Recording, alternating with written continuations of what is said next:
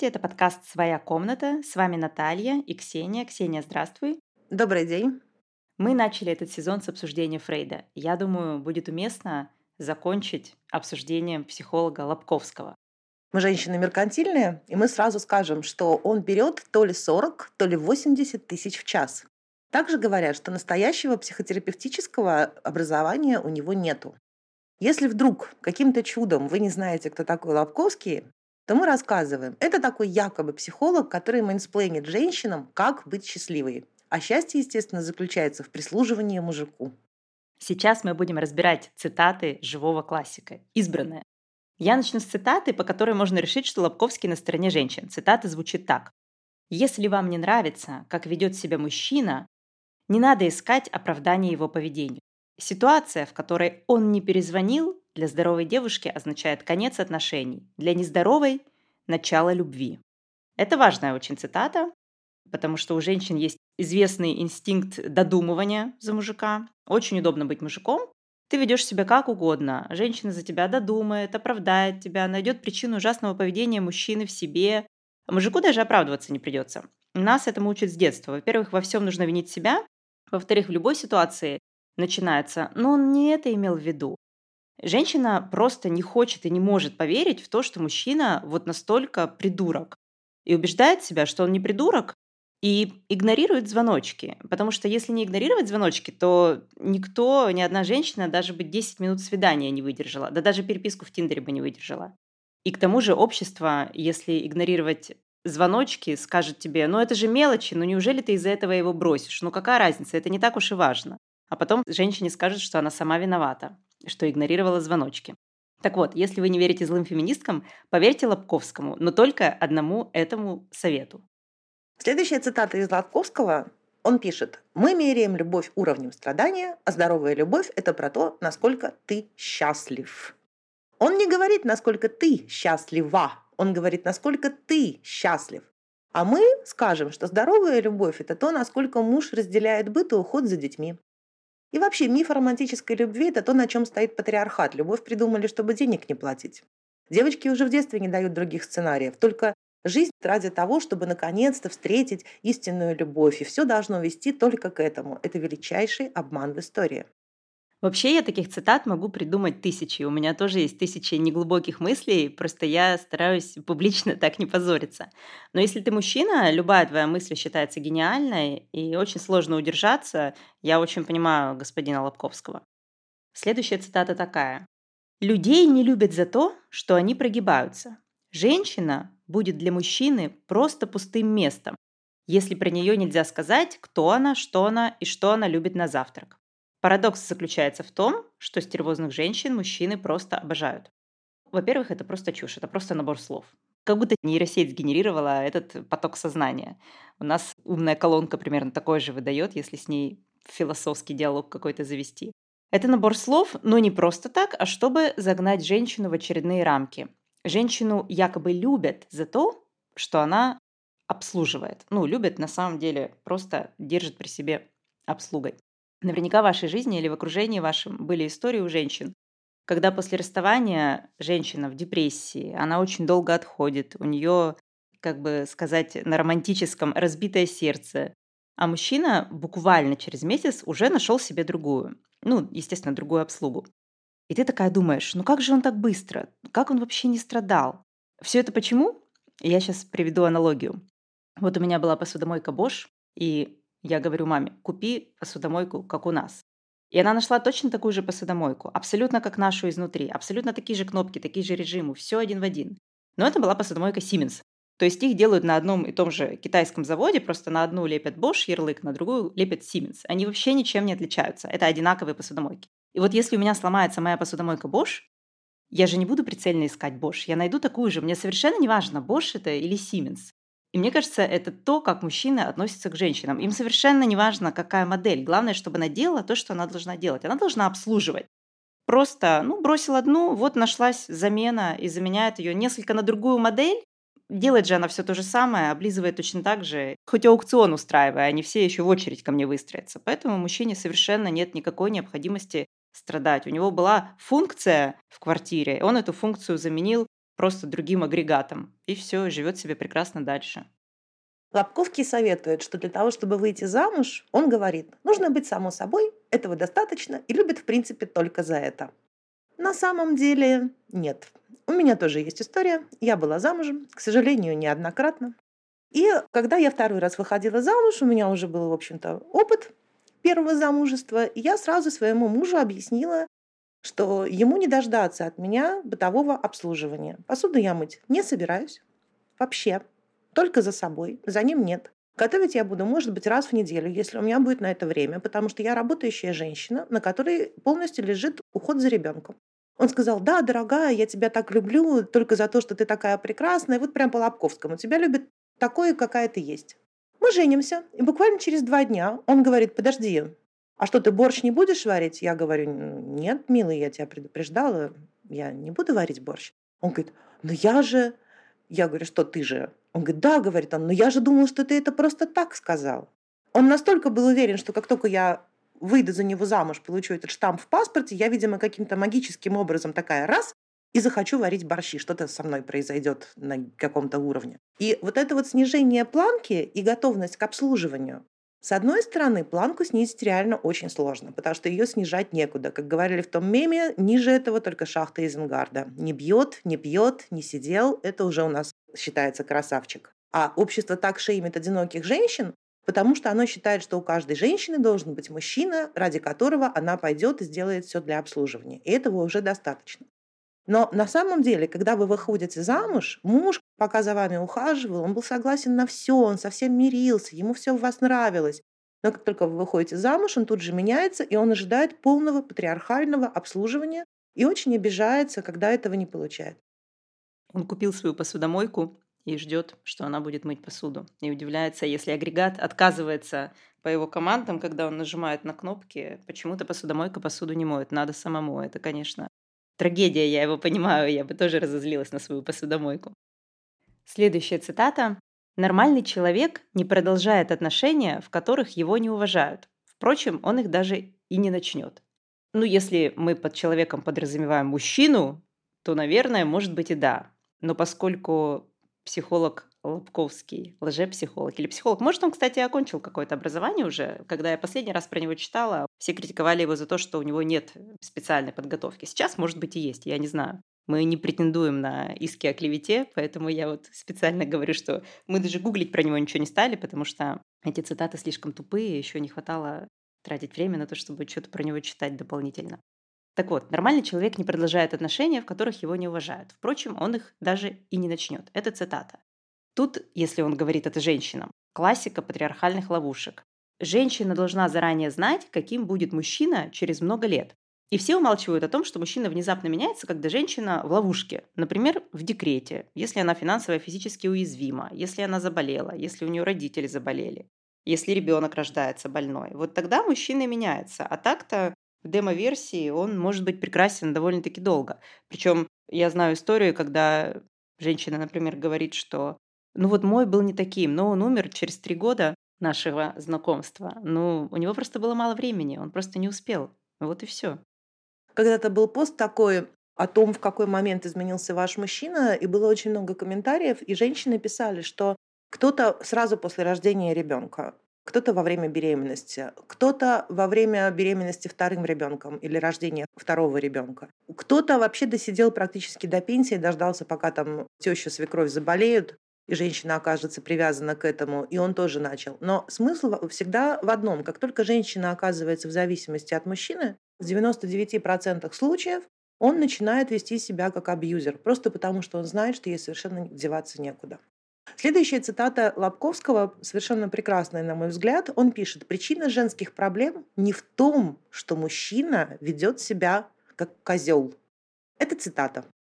Причина оказывается в том, что у женщины есть невроз, который требует выхода, и для этого выхода нужен определенный человек, и отношения, в которых она могла бы страдать, и поэтому она специально вступает в такие отношения, потому что у нее с детства есть психическая потребность в этом. Запахло Фрейдом. Да, абсолютно, такая классика виктимблейминга, понимаешь, вот женщина просто такая нехорошая, родилась и сразу желает страдать. И бегает, и у всех мужчин спрашивает, мужчина, вы козел?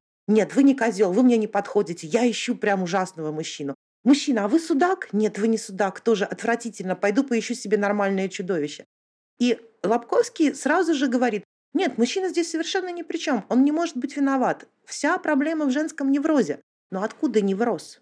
Есть такое понятие в социологии, называется микроагрессия. Этот термин применяется к унижениям любой социально маргинализованной или дискриминируемой группы. Это могут быть женщины, э, это могут быть представители ЛГБТ, это могут быть представители какой-нибудь расы или национальности. И микроагрессия выражается в ежедневном неуважении и оскорблениях на бытовом уровне общения. И когда ты с детства находишься в ситуации, где все по отношению к тебе практикуют вот эту микроагрессию, такое как бы, да, пренебрежение, снисходительное отношение, дискриминация только за то, что ты родилась женщиной, то это очень влияет на твою самооценку. Микроагрессия сужает выбор жизненных стратегий, потому что люди фокусируются на том, чтобы избежать или снизить это количество микроагрессии, которое она получает. Но они, поскольку они не могут это контролировать, поведение другого человека от тебя никак не зависит. Что бы ты ни делала, человек будет делать свои собственные выборы. Естественно, это приводит к тому, что женщина пытается стать максимально незаметной, потому что когда ты сталкиваешься с микроагрессией, ты попадаешь в ловушку. Не ответить означает согласиться. Если ты отвечаешь, то ты вызываешь еще большую агрессию. И любое выступление и статью Лобковского можно использовать как наглядный пример того, как выглядит на самом деле микроагрессия в адрес женщин.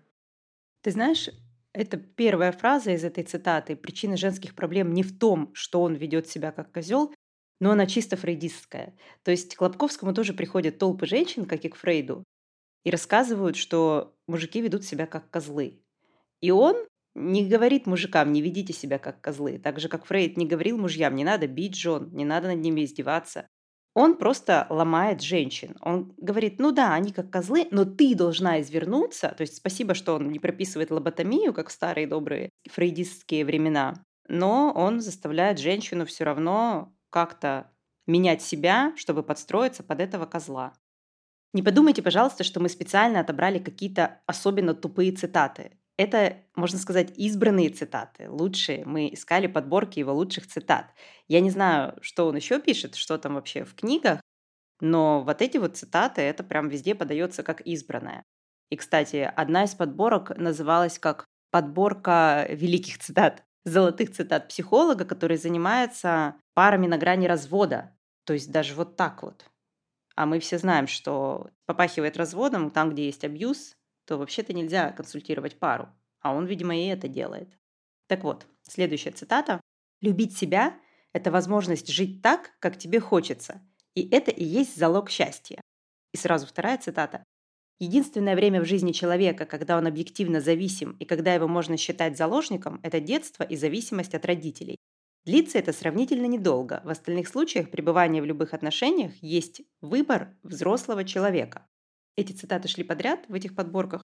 Вот я их вместе и прокомментирую. Ну, первое про то, что любить себя – это жить так, как тебе хочется, и это залог счастья. Это, конечно же, чистая правда, но просто это про мужика.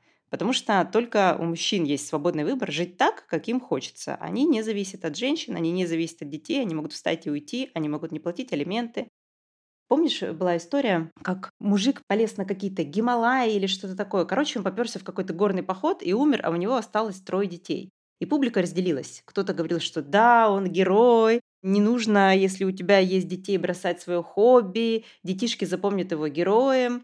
Я бы сказала, что публика разделилась гендерно, потому что вот это вот все в основном писал один пол, а другой пол писал, а как теперь жене в одну каску с этими тремя детьми, на них зарабатывать, а там еще какой-то ребенок совсем маленький, то есть ты особо из декрета и не поработаешь.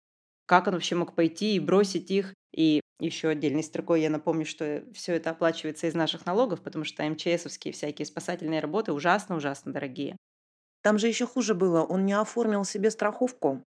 И собирали деньги на то, чтобы его оттуда привезти, оформить все это, да, как бы там же еще судебная медицинская экспертиза, это достаточно долго. И это все требует денег, это все требует ресурса и времени. И женщина, у которой трое детей, она с трудом может все это сделать. Соответственно, ей нужна помощь. Кто ей помогал? Ей помогали другие женщины, они присылали ей деньги, они тратили свое время на то, чтобы там со всеми созвониться, все оформить, постоять в этих очередях.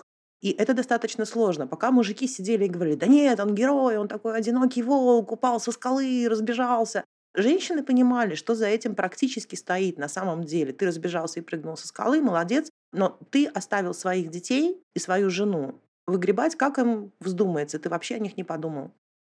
Может, это был транслеминг? Он ощущал себя леммингом, и он разбежался и упал со скалы, как это делают лемминги. Ну, страховку он мог бы оформить. Нет, ты не понимаешь, любить себя – это возможность жить так, как тебе хочется. И это залог счастья. Это значит, что тебе хочется не оформлять страховку. Вот ты ее не оформил. А зачем оформлять страховку, если жена все равно соберет деньги, даже если ты помрешь, и женщины другие помогут? Это ж не твои проблемы. Живи, как тебе хочется, да и все. А вторая цитата про то, что только дети зависимы, а дальше пребывание в любых отношениях есть выбор взрослого человека. Но опять же, мужчины делают то, что хотят, хоть на рыбалку, пока дети, жена и болеют, захотел, уехал. Хотят мужчины коллективно не платить 200 миллиардов рублей алиментов, они не платят. Хочет мужчина ни хрена вообще не зарабатывать, жена как-нибудь выкрутится, а он дает ей свои 20 тысяч завода, она сама не доедает, ребенок ест что-то в садике, зато она ему купит мясо, и он еще будет это мясо пять раз в неделю требовать, а то и семь. Это и есть истинный свободный выбор, который есть только у мужчин. Но женщины вообще-то зависимы от детей и от мужа. Если у женщины есть ребенок, все, она в ловушке. Даже если она оставила ребенка в роддоме, то она все равно в ловушке. Ей придется выделять долю недвижимости, ей придется платить алименты всю жизнь. Ей на любую работу в бухгалтерию, где ей платят зарплату, придет бумага о том, что у этой женщины есть ребенок, все об этом будут знать. Ну а если она ребенка не бросила, то тем более она не может просто встать и уйти как рекомендуют часто во всяких обсуждениях, как заставить мужчину заниматься ребенком, все пишут, ну просто отдайте мужу ребенка и встаньте и уйдите. Но это всегда так смешно читать, потому что полно историй, когда муж тоже встает и уходит, ему вообще все равно, он знает, что это женская хоботня, и он, естественно, заниматься ребенком не будет. Он знает, что женщина последний бастион, она ребенка не бросит. Короче, как только у женщины есть ребенок, она зависима от этого ребенка и от мужа, соответственно, она зависима финансово, просто пока ребенок не вырастет, не съедет, не начнет сам зарабатывать. Так что эта фраза тоже очередная ложь в лицо женщинам. Лобковский пишет, одиночество – это не отсутствие любви вокруг, это отсутствие интереса к себе, причем с детства. Он молодец такой, конечно. Одиночество – это на самом деле очень хорошо. Согласно исследованиям, самый высокий уровень удовлетворенности и счастья от жизни показывают незамужние, бездетные женщины. Они самодостаточны, они достигают своих целей, они живут в свое удовольствие, как в старом фильме, да, «хочу халву ем, хочу пряники». Но Лобковский подает одиночество как такой неудачную жизненную стратегию, что вот одинокие люди, они страдают, они несчастны. Ничего подобного. Зачем он это делает? Для того, чтобы внушить женщинам необходимость обслуживающего труда.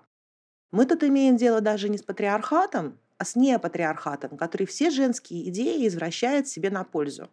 Это эксплуатация женщины, которую он настолько мастерски обставляет, что ее получается выдавать за эксплуатацию мужчины, и потом еще и попрекать и обвинять эксплуатируемую женщину. А есть еще, кстати, исследования, согласно которым одинокие женщины живут намного дольше замужних женщин. А замужем как раз женщины умирают, потому что ты попробуй обслужи детей, мужа, всю родню, все это на тебе, и у тебя просто на себя не остается времени. Конечно, ты ляжешь да помрешь. А одинокие, вот они живут для себя и живут прекрасно. И это такой, конечно, тоже миф, что вот одинокая женщина, она так несчастна, ей нужны детишечки, и вот она заводит 40 кошек и сублимирует. Да нет, одиночество – это вполне себе классно. Смотришь себе сериалы, чешешь своих кошек, вообще зашибись просто. Ты знаешь, этот мой любимый анекдот, что одна подруга звонит второй подруге, а первая подруга, она мать семейства, у нее там на диване муж лежит и командует «принеси мне чипсов, принеси мне пиво». Старший ребенок не может сделать уроки, поэтому она проверяет ему уроки. Младший ребенок хочет, чтобы с ним поиграли, она второй рукой с ним играет. Третьей рукой она варит борщ и жарит котлеты. Четвертой рукой она звонит своей одинокой подруге. А одинокая подруга лежит в ванной с бокалом вина, с интересной книжкой, у нее горят свечи, играет музыка. И первая говорит второй, «Как подумаю о тебе, сердце разрывается, как тебе плохо одной, дорогая моя». Но женщинам внушают, что быть одной для себя – это неправильно, эгоизм – это плохо. Только мужчинам с детства прививают то, что эгоизм – это классно, все должно крутиться вокруг мужчины. А женщину заставляют обслуживать. И женщина, мы уже обсуждали это, она как экономическая единица занимается репродуктивным трудом, и на ней висит все обслуживание. И ей внушают, что это она делает для себя. Но всегда нужно смотреть, кто получает результат от этого для себя. Если мы внимательно посмотрим, то мы увидим мужчину-бенефициара, который занимается строго продуктивным трудом, который не делает бесплатный труд, который не занимается детьми. И мы видим не только мужчину-бенефициара, но и государство, которое просто свалило на женщину весь этот бесплатный, ужасно тяжелый домашний труд, который как вилы по воде. Каждый день одно и то же. И никто тебе спасибо не скажет, еще тебя все будут попрекать, что ты недостаточно хорошо все это делаешь. Ну и Лобковский вторит патриархату. То же самое женщинам говорит, только слегка романтизируя фразы, и говорит это с умным видом великого психолога. Я прочитала книжку Лобковского. Сделала над собой страшное. Вот почему ты такая злая эти дни. Да, абсолютно. И мне очень понравилась в кавычках его глава, в которой он говорит о воспитании.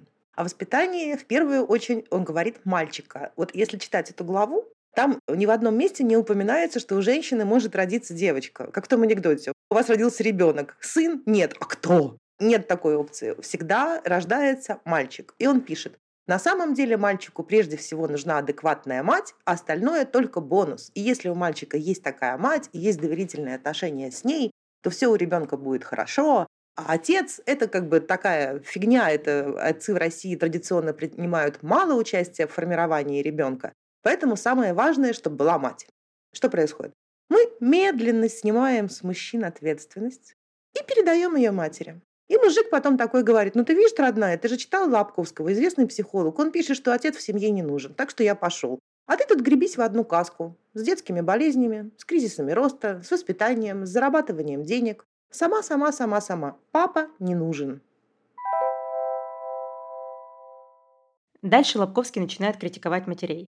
Если слабая, то это плохо. Она воспитает тревожного невротика. Если сильная, тоже плохо. Она воспитает агрессивного невротика. Что же делать женщине? Ответа нет, просто будьте собой. Но подождите, только что вы написали 12 глав о том, что женщине нельзя быть собой, что она обязана измениться и всю себя перестроить, чтобы быть счастливой, чтобы быть счастливой с мужчиной, перестроить себя под нужды потребности мужчину. Как только речь заходит о воспитании, все это забывается, просто будь собой, но помни, что если сын вырастет невротиком, это лично твоя вина. А выгодоприобретателем этой ловушки, в которую он женщину загоняет, снова оказывается мужчина. Потому что, с одной стороны, он получает статус, он же отец, у него есть наследник его рода. Отец получает возможность ныть, что ему не дают воспитывать ребенка. Он получает возможность бесконечно обвинять женщину в том, что ребенок какой-то не такой вырос. И на этом нытье он будет собирать эмоциональное обслуживание и от других женщин, и понимание от других мужиков, а все вместе это будет работать на общую мизогинию. А это на убежденность в том, что женщины плохие, мешают настоящим людям, то есть бешмужикам, правильно жить. Дальше он пишет. С шести лет у мальчика или у ребенка, он пишет у него. У него он пишет. Он пишет у него. Явно не у девочки. Должны быть небольшие, но свои карманные деньги. Ну, во-первых, откуда мать возьмет карманные деньги для шестилетнего ребенка при медианной зарплате тридцатка по стране? Это раз. Два, вообще-то в шесть лет ребенок еще, в общем-то, нигде один не бывает. Какие такие карманные деньги? Не знаю, не знаю. Я пока еще не знаю, что там в 6 лет у мальчиков происходит. Такого, что им нужны личные карманные деньги. В-третьих, э, у нас, опять же, недоплата алиментов какая. То есть мужчина ничего не дает ребенку, отец ничего не дает ребенку, а мать должна дать сыну карманные деньги. У меня вчера случилась очень забавная история. Оказывается, в муниципальных детсадах, не знаю, как в других, в нашем, сняли надбавку 5000 воспитательницам и нянечкам. Ну, в Москве же полно всяких надбавок, и вот одну, видимо, убрали. Ну, не знаю, кризис в стране, что вообще происходит, но деньги эти забрали у них. И, видимо, воспитательницы это обсуждали при детях, может быть, не знаю, когда дети засыпали или что. В общем, это услышала моя старшая. И она вчера нашла красивый пакет, подарочный такой. Нашла наш клад, копилочку с монетками всякими. Ну, там, взять хлеб купить. Взяла эти рубли, десятки, червонцы, пятаки, положила в этот мешок и говорит, рассказала мне вот это вот, что у них зарплаты сократили, и говорит, я завтра нашей няне сделаю подарок. Я отнесу ей мешочек денег, потому что она на прошлой неделе приготовила такие вкусные макарошки с котлетой, что я до сих пор не могу их забыть. И, кстати, когда мы приходим э, даже в хороший ресторан с дочкой, она всегда говорит официанту, принесите мне, пожалуйста, ракушки с маслом. Так вот, э, макарошки с котлеткой – это же самая-самая вкусная еда на свете. Ее невозможно забыть. И меня это так тронуло, что ребенок собирается дать э, немного денег, которые не додал Сергей Семенович воспитательницам. Ну и вот посмотрите на мою дочь, ей даже еще нет шести лет. Какие может советы дать ей Лобковский, если она уже соображает лучше него? Лобковский дает советы матерям, он пишет дальше. Не проявляйте вслух неуважение к мужчинам вообще и к нему, к сыну, как к будущему мужчине в частности. Но, видимо, он невротиком вырастет, если проявлять вслух неуважение. Получается, что к женщинам можно проявлять неуважение вслух, нельзя только к мужчинам проявлять неуважение вслух. Это такая история, когда женщина должна быть продюсером хорошего папы.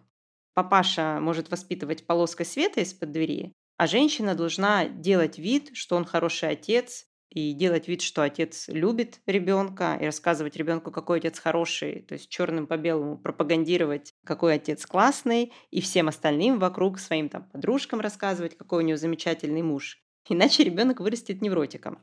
Ну и так вот и передается э, вот это закрывание глаз на любые ужасные поступки мужчин.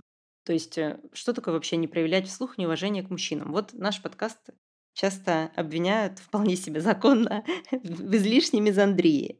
Ну, на самом деле, незаконно совершенно. Потому что мы всего лишь говорим, мужчины не доплатили детям пару сотен миллиардов элементов. Это я сейчас проявляю неуважение?